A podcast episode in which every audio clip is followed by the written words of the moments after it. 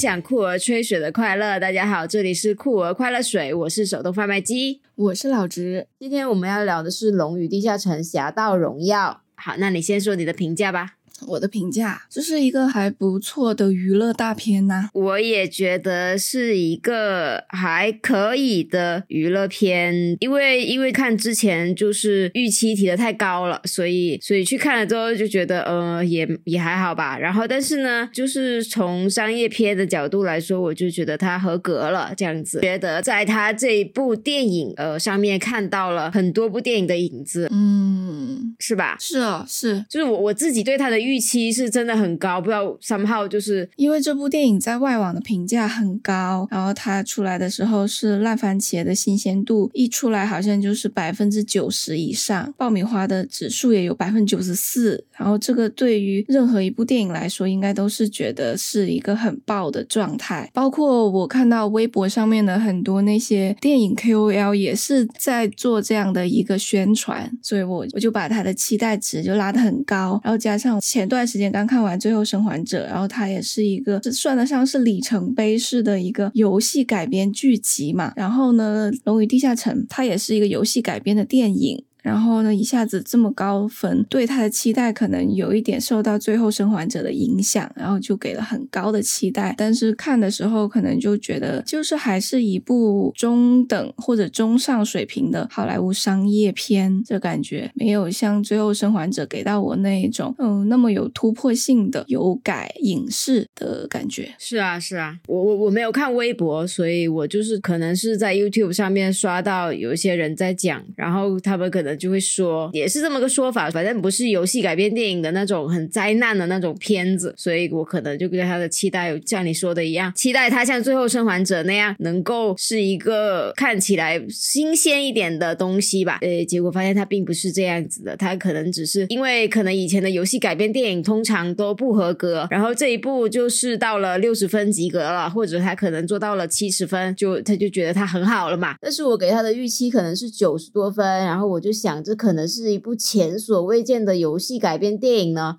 然后我就去看，但是。结果好像并不是这样子的。对对对对，我跟你的预期差不多。嗯，但是我想他在外网的评价那么高，可能是因为呃，他们对这个游戏很熟悉。就《龙与地下城》这个游戏，在他们那边有非常流行的一段历史，但我们这边是没有的。嗯，我觉得这个肯定会有影响。对，像是之前我看那个《怪奇物语》嘛，他们那个主角团的那几个小孩，因为《怪奇物语》就是一部在致敬八十年代的。剧集，哦，它的故事设定也是在八十年代，然后那几个小孩就是从第一季就开始玩这个《龙与地下城》，我感觉我跟他们玩了四季这个游戏啊，那你很熟。没有没有没有，我我没有玩过，我只是大概知道它的一个状态是什么样子。这个游戏的火爆程度，应该就是七十年代末八十年代初的时候，大部分的小孩都会玩这个游戏，就是会几个小孩聚集在一个地下室里面，然后就废寝忘食的玩玩这个游戏，然后玩到他们的家长都很担心。就是曾经有美国有一段时间是那些大人就是会严厉的抨击这个游戏，就觉得它是可能会。跟邪教啊、撒旦啊什么有关系？我就觉得自己家小孩可能闷在地下室里面玩这个游戏，可能会走上邪路之类的。它是一个很现象级的游戏，而且它可以玩很久。虽然我也没有玩过这个游戏，然后呢，但是它的文化影响力还是很大的。就是说，《龙与地下城》它就是影响了后面很多游戏的开发，很多游戏都有它的影子。我虽然没有玩《龙与地下城》，但是我玩一些电脑游戏嘛，然后就是看它。那个时候他叫出一个德鲁伊，然后呢，我就一下子就是想起我以前小时候玩那个呃《暗黑破坏神二》，这可能是我最早接触的跟《龙与地下城》这个系统有相关的一些电子游戏吧。《暗黑破坏神》里面它也是有一些职业，就是你你进去那个游戏开始游戏，然后它就会让你选择一些职业。也是有野蛮人、德鲁伊、圣骑士，然后法师，还有一些什么角色我忘记了。就是看到那个时候，突然就想起来这个事情，而且电影里面也会经常看到嘛，像你刚刚说《怪奇物语》嘛，然后我脑子里面想起一个印象最深刻的一群人在玩《龙与地下城》的画面，就是《IT 狂人》里面那个 Moss。嗯，对，就《IT 狂人》里面也是我觉得很经典的一个《龙与地下城》出现的画面。印象最深刻的那集就是那个 Roy 刚好。好失恋了嘛，他就沉浸在一种很巨大的悲伤里面，因为他觉得没有跟他女朋友好好说再见。然后呢，那个 Moss 就很喜欢玩这个《龙与地下城》，然后他是地下城主，就是带大家一起呃玩游戏的那个主持人嘛。然后他就邀请 Roy 来玩这个游戏。Roy 刚开始的时候并不想玩，因为他就很心情很不好。然后后来玩进去了之后呢，就别看 Moss 平时可能是一个那种很 INTJ 的人，但是他在这里面特别细心的就为那个 Roy 安排一个角色，是一个女性，就是她在这个游戏里面根据那个。情节发展到某一点之后，然后他跟 Roy 扮演的这个角色跟他很郑重的说再见，然后 Roy 就也很入戏的，然后就进入到这个游戏里面，感觉好像真的因为这个游戏在里面说了再见之后，就让他现实中的这段感情就是他彻底的放下了，然后第二天就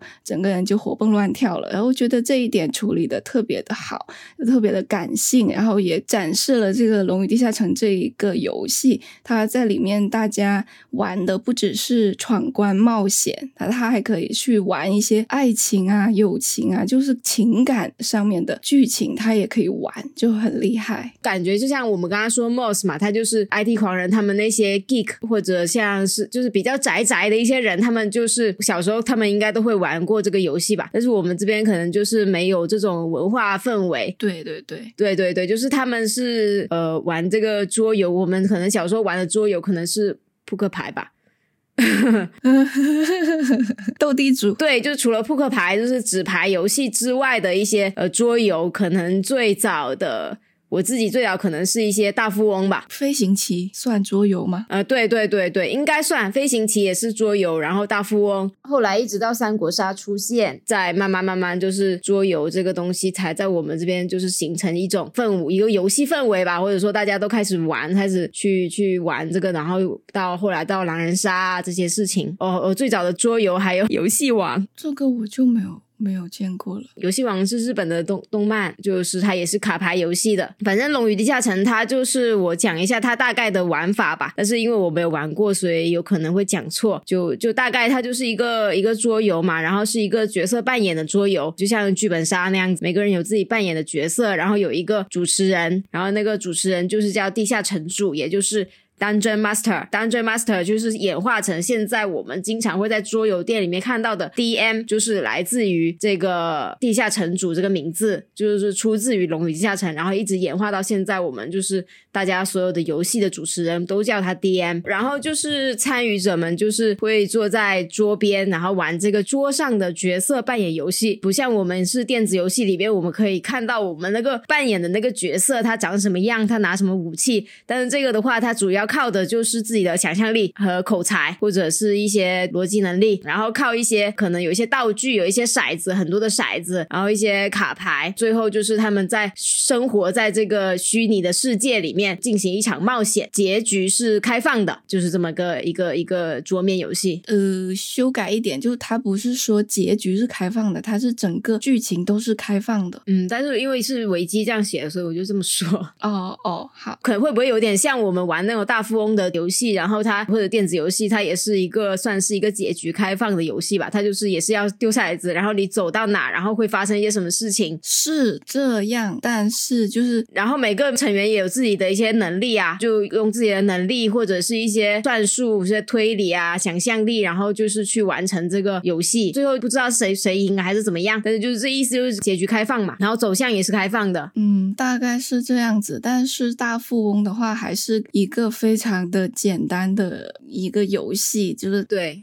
主要建立在扔骰子这种概率事件上面，但是《龙与地下城》的区别在于，虽然他们也是有好几个职业可以选择，然后进去自己的角色，但是因为他们的剧情就是没有一一个剧本这样子的，所以就是相当于是那个城主还有这些玩家一起创造故事的感觉。所以说，就是像你刚才说的赢或者输这个概念呢，就是它也不一定是说谁活到最后谁。谁就是赢之类的。有一些局他可能玩到最后所有人都死了，但是大家觉得这个游戏完成度很好，这场冒险我们大家都很满意，那也可以算是大家都赢这样子。我之前在那个 GQ 那个频道有看到他们去采访一个国外的一个地下城主，然后他已经玩这个《龙与地下城》玩了四十年，他很厉害，就是自己可以手工做那些模型，他那些角色还有那些怪物、那些龙的模型，还有整个世界的建模。这个游戏就是你一进去玩了之后，可以一直玩一直玩。它一局游戏它可以很短的结束，但是它也可以玩几十年，就觉得很厉害。像然后他那个女儿就是从小就跟着他玩，他女儿可能六七岁就跟着他玩，然后玩到二十几岁还在玩。然后他还讲很很好笑的事情，就是他女儿交了男朋友之后，然后她男朋友想进来玩，然后他就说：“你们以后分手了，这个男朋友还是会继续在这里玩的，因为我不可能把他的角色杀了，他一定会玩到他这个角色的终点。”所以就是很神奇的一个游戏。就是从改编上来说的话，就以前看的那一些呃游戏改编电影，它可能很烂，一部分原因是出在它要改编的那个游戏本身并不是很以剧情见长的游戏。嗯，因为刚开始玩的那些游戏没什么剧情，你也可以玩下去的嘛，像贪吃蛇什么的，就一点剧情都没有。马里奥，马里奥还稍微有一点。让我们拭目以待接下来的马里奥，我我可太期待了。对对对，马里奥也是一个没有什么剧情的游戏，然后以前就是硬是要把它改成电影的话，然后就很扑街，就经历了一个滑铁卢，就是马里奥嘛。是我知道。然后《龙与地下城》跟这个游戏的区别就在于它的剧情很强，嗯，但是呢，它的剧情又有很强的那种，它不是说我写出来的一个剧情，像像现在玩的一些游戏。你玩的那个《死亡搁浅》，嗯，对啊，《死亡搁浅》，嗯嗯，它也是有写写了剧情拍进去在里面了。像《龙与地下城》这种，它的改编的话，它跟马里奥那种的不同的之处就在于它的剧情有很大的创作空间，但是呢，它又不同于现在的很多电子游戏，它的剧情是已经写了一部分那个基底在你的。呃，游戏里面，然后你的玩家的选择只是可以部分的去可能稍微改变一下这个走向或结局，但是《龙与地下城》的话，它更像是说你不同的玩家去玩，它有完全不同的故事，所以我感觉这一次的这个改编，其实它就已经蛮捕捉到《龙与地下城》这个游戏的一个核心，就是你只是使用这一些角色，使用这一些规则和职业，还有。道具哦，这个世界观，但是整整个冒险是你自己的，建立在这样的一个改编的办事上面的话，我感觉他们甚至如果就是执行 OK 的话，他们是完全有能力做出一个电影宇宙，就是它的剧情的灵活性太太强了，就只是使使用这一些规则就可以变换出无数的故事。刚刚讲的那个那个城主，他可以带一群人玩四十年，就可见他这个游戏的他的那个创。造性是有多强？有一些游戏它是有原本的剧情，然后可能会被剧情束缚住，就是说绑手绑脚的。对对对，然后也不会说是完全没有一个没有剧情的那样子，然后就所以它是就是有这个优势啊。嗯，对对。不过我这样一想的话，还是蛮多桌游都可以改，诶，就是桌游感觉是一个自由度很高的一些游戏。对，它跟电子游戏其实是不太一样的嘛。插插播一下那个马里奥。如果那个到时候马里奥上映，然后它的口碑或者它票房很好的话，那我觉得大概率就是因为它在里面塞了很多的彩蛋。那这就有一点点像那个头号玩家，只要把那些 IP，呃呃，就大家熟悉的东西先全部丢进去，呃，这个效果就就已经达到了。因为他马里奥作为主角，然后做了很多的不同系列的游戏嘛，像是马里奥赛车啊，马里奥马里奥他的横版闯关啊，马里奥德赛啊，马里奥银河，马里奥马里奥六四，马里奥制作，就很多的游戏。然后他只要把它从他诞生之初一直到现在做的这些游戏，然后放到这个电影里面，大家就会觉得特别好看了，然后可能还会看哭。然后就是看预告片的话，马里奥这一次的电影里面，就桃花公主她好像设置的并不是一个等待救援的一个公主形象，她好像是跟着马里奥一起去冒险，而这个我是蛮感兴趣的。确实就是感觉它至少就是已经是一个新时代的电影了。就不再再是勇敢的男勇士去救一个非常弱小、可怜、手无缚鸡之力的女性，包括像《龙与地下城》做出的改变也是，就是感觉到新的时代已经来临啦。米歇尔·罗德里格兹演的不是女战士嘛，她的种族是野蛮人，就是说以前的野蛮人形象基本上都是男的，对，然后这一次就是他这他的形象就换成一个女女性了嘛。然后克里斯潘她应该要演一种，就是他之前比如说他在。星际迷航里面演那种男英雄啊，现在就是变成一个比较碎嘴的一个没有特别强大的力量的一个男性嘛。就我觉得这个改编这种写法，就是感觉到一种如沐春风。可能是因为克里斯派的那个角色，他的职业是一个吟游诗人。嗯，我知道啊，但是就是说，一般来说，他们就是以前的电影，那他如果是一个战士，他肯定就是一个男的，然后一个可能就是靠脑力的一个人，他可能是男的，也可能是女的，大部分时候他还是一个男的。然后就是说，这一次就是看到说是反而是米歇尔·罗德里格兹他来饰演一个女战士，所以我就感觉到就是一种变化吧。然后而且这种变化会持续的会影响，不是说这部电影。开启了这个趋势，就是说它是一个被影响的一个结果，然后后面还会有更多这样的结果出现。嗯，那在你观影过程中有没有什么呃你觉得有趣或者是有亮点的地方呢？我觉得还挺多的，就是刚刚讲到这个让女的来做战士、做野蛮人、做一个有力量的代表。这一点之外呢，我可能讲到一点，就是那个雷吉让佩吉真的好帅啊！可以让他演黑豹吗？就是那个圣战士哦，是是是，就是我我我看他的脸，我觉得他好好眼熟，但是呢，我我就去翻了一下他的履历，发现他的电影他演过我的东西，我完全没看过，就不知道为什么他就让我觉得很眼熟，也可能是他长相吧，嗯嗯嗯，反正就是觉得他很帅，就是我觉得他这个角色蛮好玩的，我感觉他这个角色就。虽然说圣骑士是一种可以玩家自己选的角色，但是在这部电影里面，这个圣骑士的感觉就会比较像一个我们玩电子游戏里面的 NPC，就他不属于主角团里面，他是一个出来就是给你发任务卡，然后他可以带你去到那个你要去的目的地。然后告诉你怎么玩这个游戏，怎么拿这个道具，然后把道具拿给你之后，他又走了，就消失了，笔直的走成一条线消失了。对，我觉得那一段消失的那一段也还我自己看的也也觉得蛮有趣的，就是一个很明显的对 NPC 角色的一个彩蛋调侃，就是说主角团就是说，哎，你怎么走了？然后他就说，嗯，对啊，我已经把道具给你们了，这是你们的冒险。我不会再继续了。然后主角团就就说：“嗯，你不管是从打架经验还是智商来说，都明显比我们更好，就很好笑。而且就是他走的时候走一条直线，这个我也觉得很好笑，就是会让人想到就是电子游戏里面的那些走路的时候，有的时候你就是会就 NPC 嘛。”对 NPC，或者有的时候一些我们玩家角色也是会这样子，就是直直的穿模走过去了。就有的时候我们玩游戏无聊的时候，就会观察游戏里面那些 NPC 他们在干嘛。然后如果没有像《荒野大镖客二》那样级别的写代码，那这些 NPC 可能就会看起来不太像个真实的人类，就像是圣骑士这样遇到障碍就直接走上去了。对对对对对对对。如果像是在我们之前看那一个失控玩家，就是我们在失控玩家里面，他找 NPC。NPC 就是你就会发现哦，他这样走，他肯定是 NPC。然后如果他不这样走，他反而可能是那个玩家。嗯，这种感觉，嗯嗯嗯，这一点就蛮有趣的。还有一个亮点就是觉得那个德鲁伊长得好像漫威的女巫啊。哎，是是有一些角度蛮像的。她是那个小丑回魂里面的女主。嗯，完全不记得了。完全不记得了吗？对我对女的比较脸盲。嗯，这是一个亮点。她长得像女巫，这是一个亮点。对啊。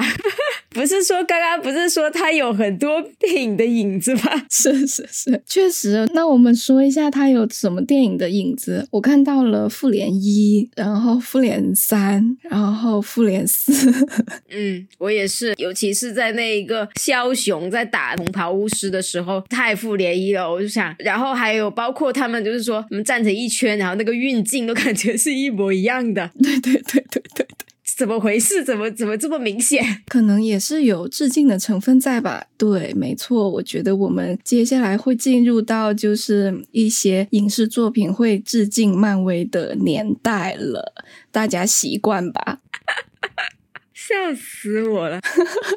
因为就是写这个《龙与地下城》的两个编剧，他们之前是写那个蜘蛛侠，就荷兰弟的那个蜘蛛侠第一部的，嗯，所以他们可能觉得。呃，玩一下这种梗没有什么，对，就是像是你说那个复联一的那个运镜，我也看到了，还有那个就你刚刚说的，他像那个绿巨人打洛基一样。在那个锤在那里锤那个呃 Sophina 嘛，然后还有他们几个人轮流去打那个红袍巫师的时候，我觉得很像复呃，就是让人想起复联三那个在泰坦星上面大家轮流在打灭霸群殴灭霸，对那个感觉就蛮好玩的。还有肯定就是像像哈利波特啊，像像神奇动物啊，像霍比特人。像魔界这些肯定是不用说的，这种魔法的世界，嗯，还有中世纪的一些一个背景，就是肯定是离不开这些电影的影子。他们不是有一段是在那里躲个吃脑子的怪兽嘛？然后那一段就是让我突然想起了那个神奇动物，那个谁去救他哥，然后在那个地牢里面在那里学那个蝎子走路啊，有一点点像，但不完全像。我本来以为那里会有更多的一个展开，结果发现它只是一个玩笑，一个笑点。的存在，而且就是说到这个笑点，我就是觉得说，因为好像很多东西都是以前在电影里面看过的，就是你能够知道它这个东西，它就是哎，我们这个地方可以笑了，就是。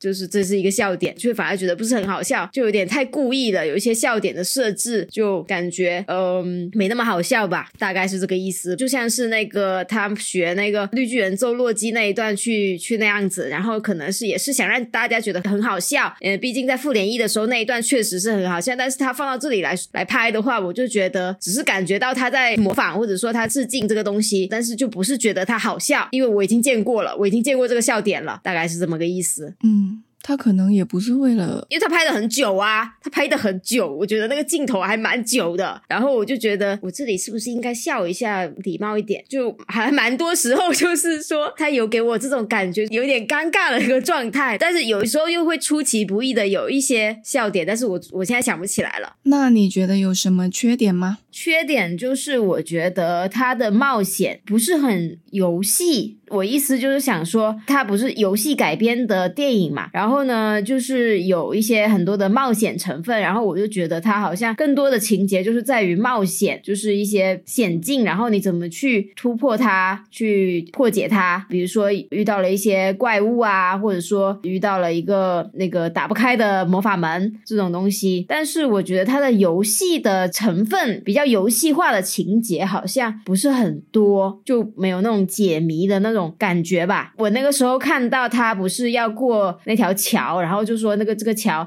他要怎么怎么走，就是一个游戏规则嘛。他在那里讲解这个游戏规则，然后我就还蛮期待说他们就是会怎么样去过这个东西，就有点像我们看《哈利波特一》的时候，他们荣恩在走那个棋盘那种，说他有游戏规则，然后你要怎么样去过关。然后呢，我就蛮期待他他们会怎么样样去过这条桥。结果他就是呃，桥没了，我们现在就使用传送。门过去啦，所以我就觉得呃有点失望吧。我想看到的就是比较游戏化的情节，好像不是很多。嗯，你有觉得哪些情节是是像游戏一样吗？这个蛮有趣的，就你刚刚说的这个点，我反倒觉得还蛮像游戏的，是吗？嗯，就是这条桥，我其实看的时候觉得蛮好。蛮好笑的，像你说的一样，他那个呃圣骑士这个 NPC 在跟他大家讲呃要怎么怎么过这个桥的时候，嗯，他那一段就是你其实在他讲的时候，你自己脑子里面已经出现那个走过去的画面了，嗯，就像你刚刚讲的，你你自己也形成了这种期待。然后我看的时候，我是想到的是那个鱿鱼游戏里面那个桥，然后我就想他们不会也要这样拍吧？但是他就一脚就把那个桥给踩烂了，这一点就很像是。玩那个《龙与地下城》的桌游里面的话，他们就是说，有的时候，因为它每个战斗事件或者每一个概率事件，它得通过抛骰子嘛，然后那个骰子它有很多面，最多面的有二十面的骰子，最后你那个事情能不能办成功，得取决于你骰子抛出来的数值。然后这一点就很像是，当你的骰子抛出来的值让你的这个事件没有办法推进的时候，你的所有的玩家、所有的角色得重新去去想一个别的方法。来达到这个目的，那这一点就很像，很贴合他们这个游戏的核心吧，就是所有人要一起去想，发动自己的聪明才智，去克服各种突发的或者是一些不理想的情况，然后最终去完成那一个冒险。在电影里面，克雷斯派的那个角色也一直在强调一个 Plan A、Plan B、Plan C、Plan D，其实也是在呼应他们这个游戏的玩法。所以我觉得这一点反而是还蛮《龙与地下城》的。然后。然后还有就是，有的时候我们玩的一些游戏哦，我是感觉，包括现在很多国内的游戏的那个攻略性质强过它的游戏性质了。很多游戏的话，可能你就一定得按照那个攻略里面的步骤啊，或者是它的一些面板强度，一定要百分百或者是百分之九十达到那一个标准，你才可以过的那一关。我就觉得有的时候这样子反而就弱化了那个游戏的参与游戏的感觉。所以我觉得它这。这个桥的这个段落反而是打破了这一种攻略性性质游戏的感觉，就好像是如果按照 NPC 来讲的话，你就一定要这样子走什么基数啊，什么什么这样子才可以过得了这条桥，这可能是唯一的办法。然后我们现在大部分游戏就是的玩家就是就是像做题一样，然后就这样跟着走，他就给出了另外一个可能性嘛。如果我这个东西就没了，这条桥就没了，那我是不是到这里就玩不下去了？但是龙与地下城，或者说他这一个主角团，就是可以想出自己的方法，又过去了。那这样子感觉，其实我看的时候还是觉得蛮蛮不错的这个设定，而且确实还蛮好笑的。就是那个术士他踩烂了那个桥之后，那个圣骑士的那个表情好好笑啊，又是那种 k o y 的表情是吗？对。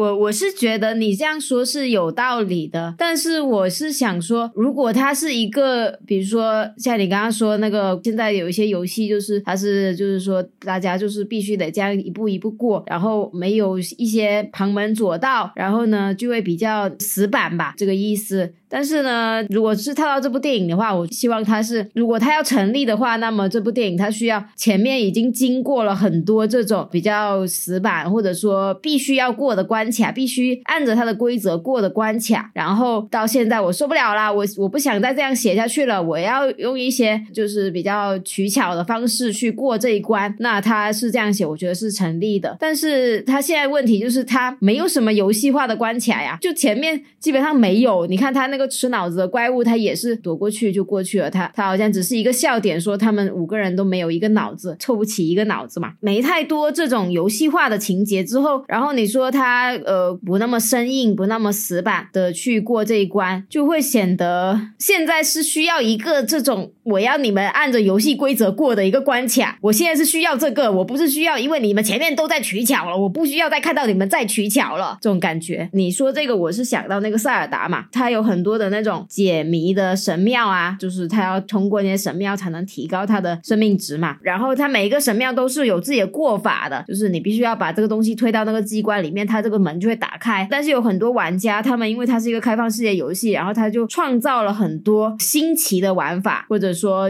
利用那个物理规则，它确实也能过，或者说是卡 bug，它飞出去了这样子，它也能过。我能够理解你刚刚说的这种游戏，它就是需要它这种比较开放的玩。玩法，但是现在就是它前面已经是基本上没有这种游戏化的情节了，所以我现在就是需要看到一种这样的情节，比如说在哈利波特里面，你看到他们过了很多很多很多的关卡，也会让我们更加了解这个世界观呐。然后他最后可能就是你必须解开这道谜题，但是他最后只是用了一个开门的咒语，那个门就打开了，那这个也是行得通的。但是他前面需要已经有很多这种游戏的关卡之后，然后最后就是说，我觉得。呃，现在用一个比较灵活，或者说一些卡 bug 的这种方法去过这一关，我觉得是完全 OK 的。但是现在的问题就是，它这部电影就是没什么游戏化的关卡，基本上都在卡 bug，基本上都在灵活的过这一关，反而让我就是觉得不是很游戏，就只是在冒险就。会很像其他的那种好莱坞的那种冒险电影啊，就因为他们没有一个新的世界观嘛，不像这一部或者是像魔戒，他们有一些新的世界观，然后我们可以通过这些游戏规则去了解它这个世界。比如说有一些冒险电影，它只是在我们人类的世界，然后它就是要过这个东西，它就直接用一些蛮力，用一些我们已经很熟知的一些世界的运行规律，然后去过了这个东西，就会觉得它只是惊险刺激，诶，它过去了，但是没有给我感觉到那种解谜的快感吧。嗯，我知道了，我理解你的意思了。你是想要看到那一种更像智力游戏上面的这种游戏，是吧？对对对对，嗯，也许是因为他们五个人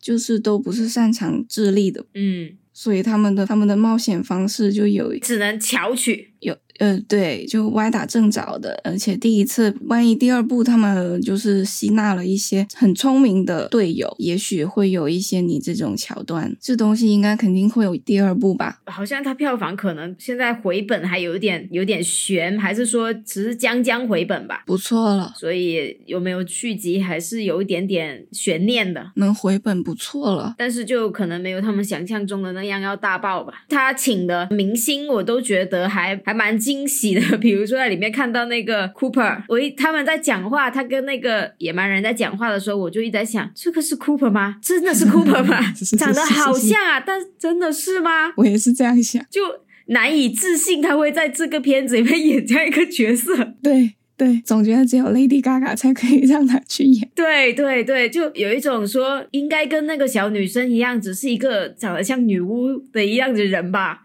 但是后来发现真的是他，对，就星光还是感觉还挺足的。虽然其他的配角没有很大牌，但是就是请的一些人还是还是蛮那个的。主角团都已经蛮大牌了，都是脸熟的。还好啊，他们好像蛮多都是演剧的，就是除了克里斯派跟那个休格兰特之外，好像其他的就还好，一般般吧。呃，还有那个那个野蛮人，那个叫什么？忘记他叫什么名字了。总共就五个人，已经有三个是是这种比较大的了。嗯，所以总的来说，我就是觉得我想看到的一些情节就是没有，所以我就会比我预期的要感觉到失望。但是它总体整体的一个作品出来，就是还是一个合格的流水线作品吧，就有笑有泪。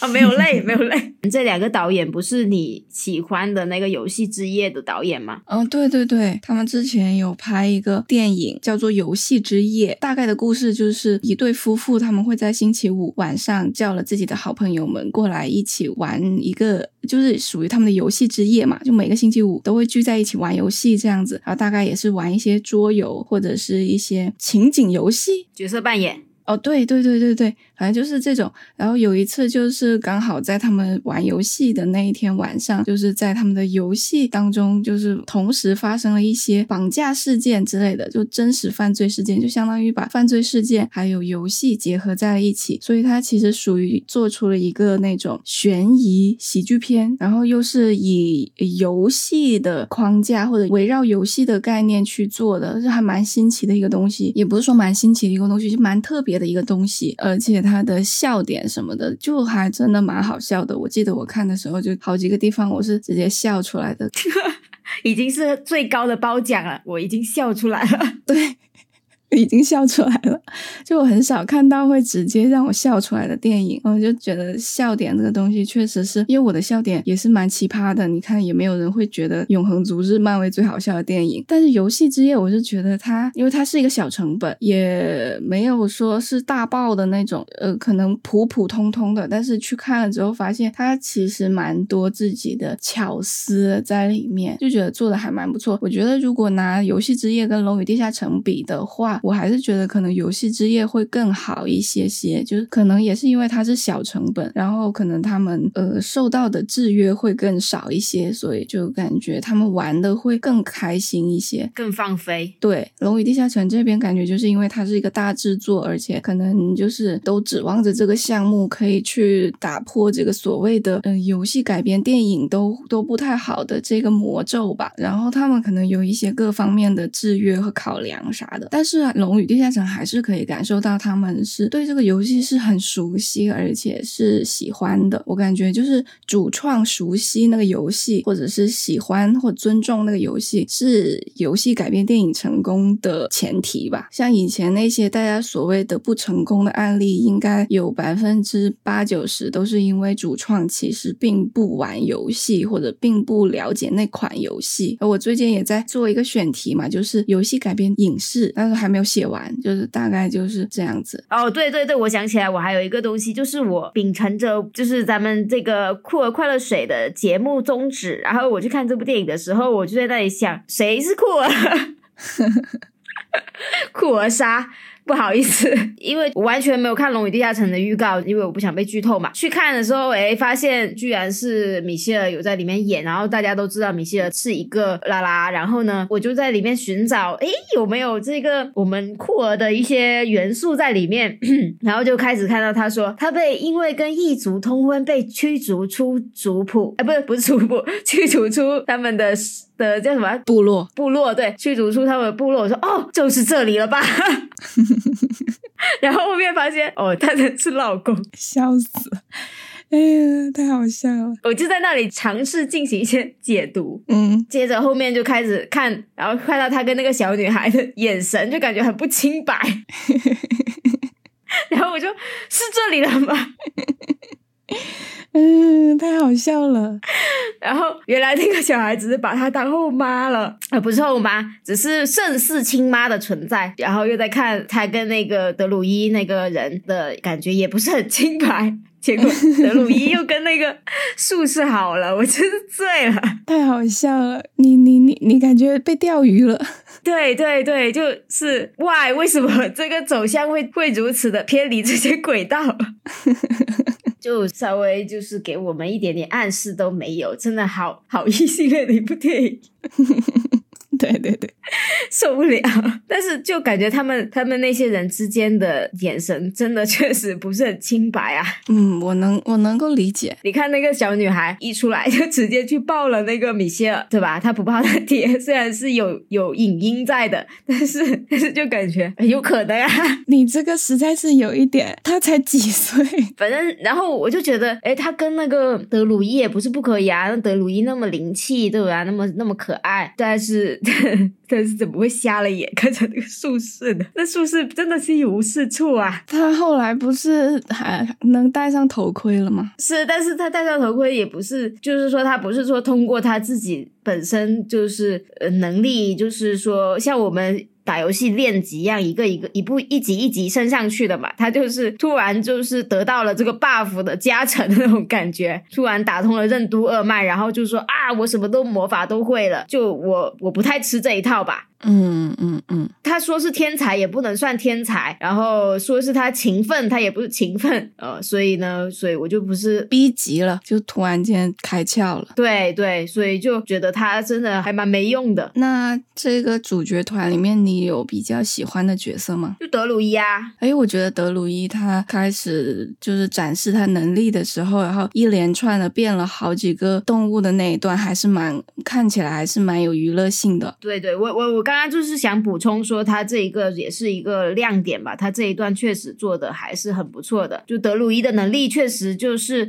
很吸引人，就像我们看《哈利波特》的时候，然后看到麦格教授他第一次从猫变成人的那个时候那么惊喜吧。我觉得这就是魔法世界的魅力啊！嗯嗯嗯，就那一段确实做的很好啊，让人觉得就是完全目不转睛的在跟着他这个东西去去走。我觉得他其实做这种段落都做的蛮蛮聪明的，因为他有很多个职业嘛。看电影的观众并不一定都知道就玩过这个游戏，所以他其实在改编的过程中，他得考虑到让这些电影观众可以如何的快速的理解这一些游戏设定。那如果是像以前或者是一些些不太聪明的做法，他可能就使用解释性对话，或者是闪回去讲述他获得了什么能力，他他为什么获得了这个能力。但是他这一次做的就是直接使用这种场面对抗或打斗来解释他的这个天赋。比如说，像是我们都觉得很好的这一段德鲁伊的变形，然后他在这个变形里面，他其实主要展示的是德鲁伊的一个技能，因为他一个巴掌拍不响嘛，他得跟那个红袍巫师在对抗，然后。然后同时呢，也展示了红袍巫师的强大，就红袍巫师的那个能力，他也有在这里面进行一个展示。然后大家很快就可以 get 到红袍巫师是一个很棘手的 boss。还有关于职业的展示呢，还有一个小的段落，我感觉也是还不错的，但是没有没有这个德鲁伊这一段这么惊艳。那就是克里斯派还有那个米歇尔他们一起被抓了，准备被砍头的时候，那个米歇尔不是就拿了一块砖头把整个那些侍卫都反杀了吗？那一段就会看到他就是非常的力量型，就很能打，就一个人打一一堆人，然后同时穿插了那个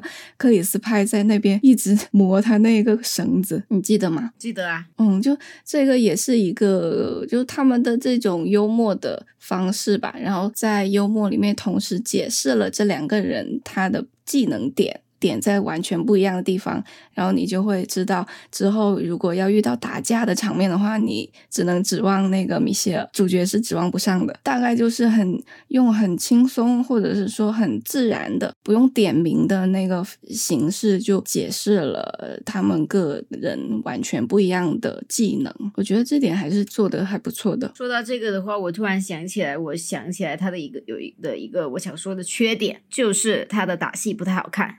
哦，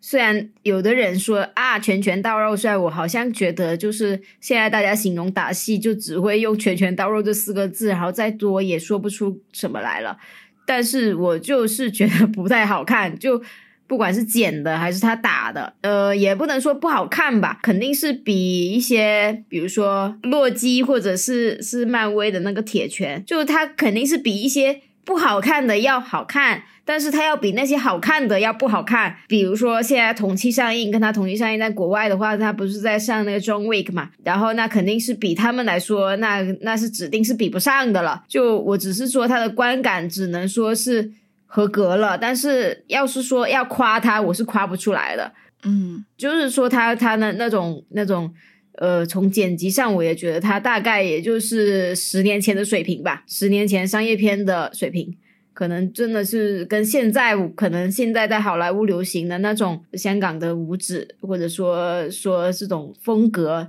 已经相去甚远了。我感觉可能圣骑士的那一段还不错吧，还是可以看。呃，我觉得不好看啊。我感觉还可以，但是就是像你说的，肯定没有办法去对标《极速追杀》这种。呃，甚至说我感觉，嗯，虽然我们刚刚说很多漫威的动作戏其实都做的不好，但是上汽很好，是吧？上汽啊，夜魔侠这些都是还 OK 的。对，我想说，其实就你刚刚说到那个五五指嘛，我就觉得上汽的五指还是很不错的，就是他打斗戏还是会给人一些很有观赏性的东西吧。嗯嗯嗯。不过最后面他们。嗯，召唤出那个大手来打的时候，我觉得还还是蛮有趣的。从地上那个石石石子，然后召唤了一个大手出来打，那个也是游戏里面的一个技能吧。但是我看的时候，我是觉得他这个招式其实蛮展示了游戏这个这个东西。就是玩游戏的话，基本上就是如果你是在现实生活中打架的话，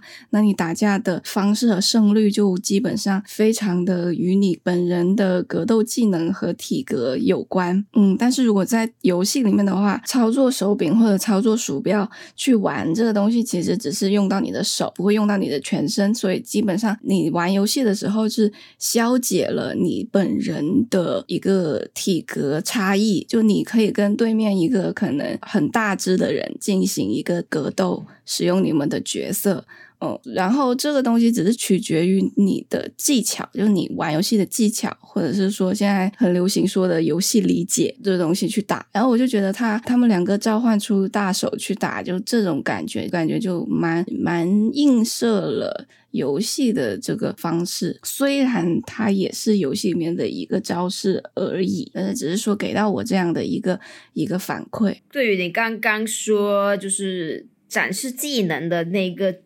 部分啊，我可以补充一个，就是圣骑士他一开始的时候，就是他出来的时候，然后大家都以为他是坏人嘛，他以为他是因为他有那个什么那些红袍巫师的印记，然后就说他可能是坏人。然后当我们在看到他前面看到他的时候，他给我们展示的一些能力也是很像，就是说他职业像是一个不像是一个圣骑士，像是一个术士或者法师。就这样子，就是他，比如说他在那里救那个小猫咪，就是从那条鱼里面救一个小孩出来嘛。然后他用的也是他念了咒语这样子。然后呢，大家可能都会觉得他是一个法师。就我一开始也会在想，不是圣骑士吗？但是到了那个地方去找那个头盔的时候，他跟那些人打架的时候，他是都是用他的剑。然后到他最帅的那一幕，就是他把那个剑插到那个怪物肥肥的那个怪物的头上的时候，才完完全全的展示出了他圣骑士的身份吧。就圣骑士他是用武器、用剑这种东西，就是会更多，然后更帅一点。他后面好像就是到那个时候，他都不念咒了，反而是逐渐的，因为他们在逐渐了解完他之后，就是他的圣骑士的身份就会更明显出来。嗯，你说的这点很有意思。我补充一点，就是他从那条鱼那里救那个猫的时候，那个怪物他们的 我不知道是特效呢还是建模呢，就好好古早的感觉，嗯嗯嗯，像是在看《西游降魔篇》。啊，《西游降魔》里面就也有钓一条大鱼上来，我就突然间看的时候有点幻视到那边，就因为它的那些建模，或者是说那个猫的动物的毛发，没有我们现在已经熟悉的那种建模技术那么丝滑。所以看起来就很嗯，感觉像是我们现在福瑞控啊，然后或者是受控他们穿的那些衣服，就感觉像是真人演的。对对对，就真人，然后穿着一身受控的那种兽装，然后演的，嗯，像是在漫展上面看到的那种感觉差不多。就感觉特效的一些痕迹比较少，难道他就是这样做的吗？故意的？不知道啊。那好吧，基本上你能想到的、想说的，也就是差不多是这样子了。我也差不多。就觉得还不错的，还不错看，是十三岁以上的小孩子都可以差不多可以带进去电影院看一看的这种感觉，嗯，消费一下还是 OK 的，他不会说让你吃到屎的那种感觉，因为里面没有拉拉。嗯，对，像你刚刚说到那个女野蛮人嘛，就米歇尔的那个角色，我刚开始看那个角色的时候，我我偶尔还会想到那个蚁人三里面的那一个 Gentora 嘛，就还蛮类似的的那个角色，婉婉泪清。就是这种联想，只是持续了一下下，因为很快我就发现米歇尔的肌肉并不是属于那种很结实的肌肉，它是有一点胖胖的肉，它不是那一种看起来真的经过了多年的锻炼练出来的肌肉，那可能是为了这一部戏，然后去紧急的练了一下的嗯那种体格。好，那就让我们期待期待什么呢？嗯，我也没期待期待第二部。没了，期待看到更好玩的游戏改编电影吧。那我们今天的节目就到这里结束啦，拜拜，拜拜。